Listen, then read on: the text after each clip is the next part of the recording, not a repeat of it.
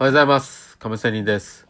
この番組は、勤め人プラスアルファが最強、または卒業して、余裕時間のテーマをもとにお送りしていく番組です。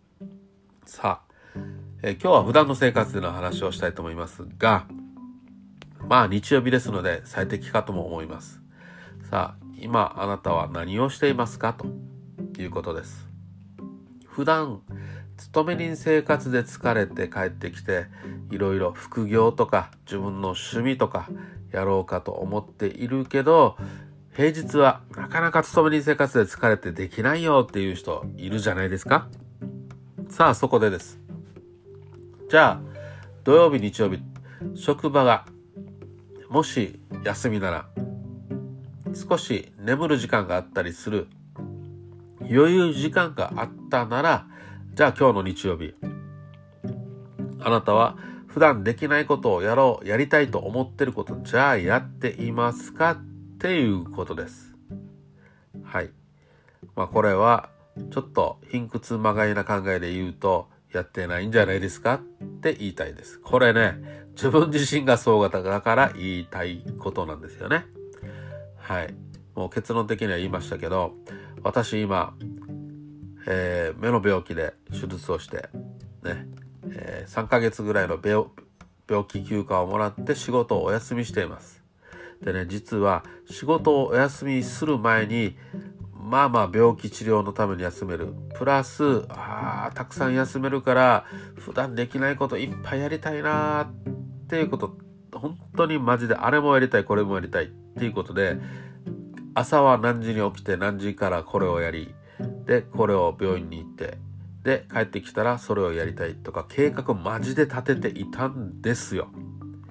ですよ。だけどねまあ基本的に行かねばならないことこの病院に行ったり治療をしたり手術をしたりとかそういうことはもちろんねやるべきことだしやっぱりやらないといけないことって強制的だからねやるんですよ人間。だけど自分のこととなったら別にこれやらなくても済むものだったらやらないんですね、マジで。これ本当に自分自身に腹立ちますね。腹立って、お前怠け者だろって本当に自己否定、肯定、自己肯定感が下がったりしますよ。お前、それだけね、休む前これだけ言ってたくせに結局サボり今じゃないかということなんですよ。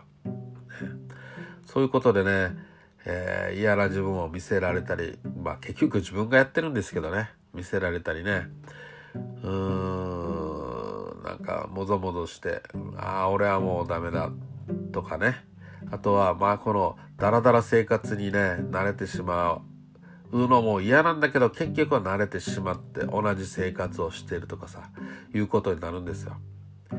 なので、えこれ聞いてね、どう思いますか？いやいやいや、私は、俺は、ね、時間があったらこれやりたいよ。いや、亀仙人ただの怠け者だろうって思うでしょ？はい。じゃあ本当にね、これはね、人の話聞いたからといって、ダメなんですよ。何が言いたいかって言ったら、自分の体験こそが命なんですよ。まずは、じゃあ、本当に心底やりたいことがあったなら、そのやりたいことができるような環境を作るってこと。例えば今の私の話で言えば、私の状況で言えば、本当に真剣にやりたいんであればですよ。やりたいことがあるなら、病気休暇を作ってでもですよ。もしくは他の理由を作ってでも何でもいいから、そのやりたいことを作れということですよ。それをやれる時間を作れ。ね。作って、どんな方法、卑怯なやり方でもいいんですよ。何でもいいんですよ。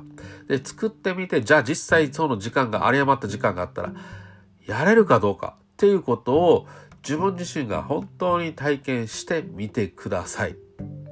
それこそが本当の自分のやりたいことなのか。いや、大して自分口だけだったなとかさ、そういうことの進化が本当に見られてきます。これが、これ失敗してでも成功しても私は何でもいいと思っています。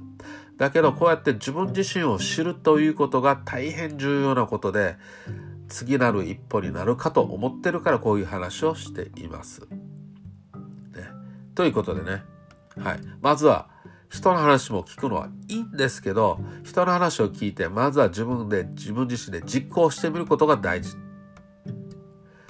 その時間をやりたいことが作ってみて、本当に自分じゃあやるかって。甘えてしまってやらないんだったらバカ野郎と言ってね、身を奮い立たせてやれと。自分自身やってみろと。一回やってみて、あさっても明日もやってみて、あさってもやってみて、これが連続続くかどうかですよ。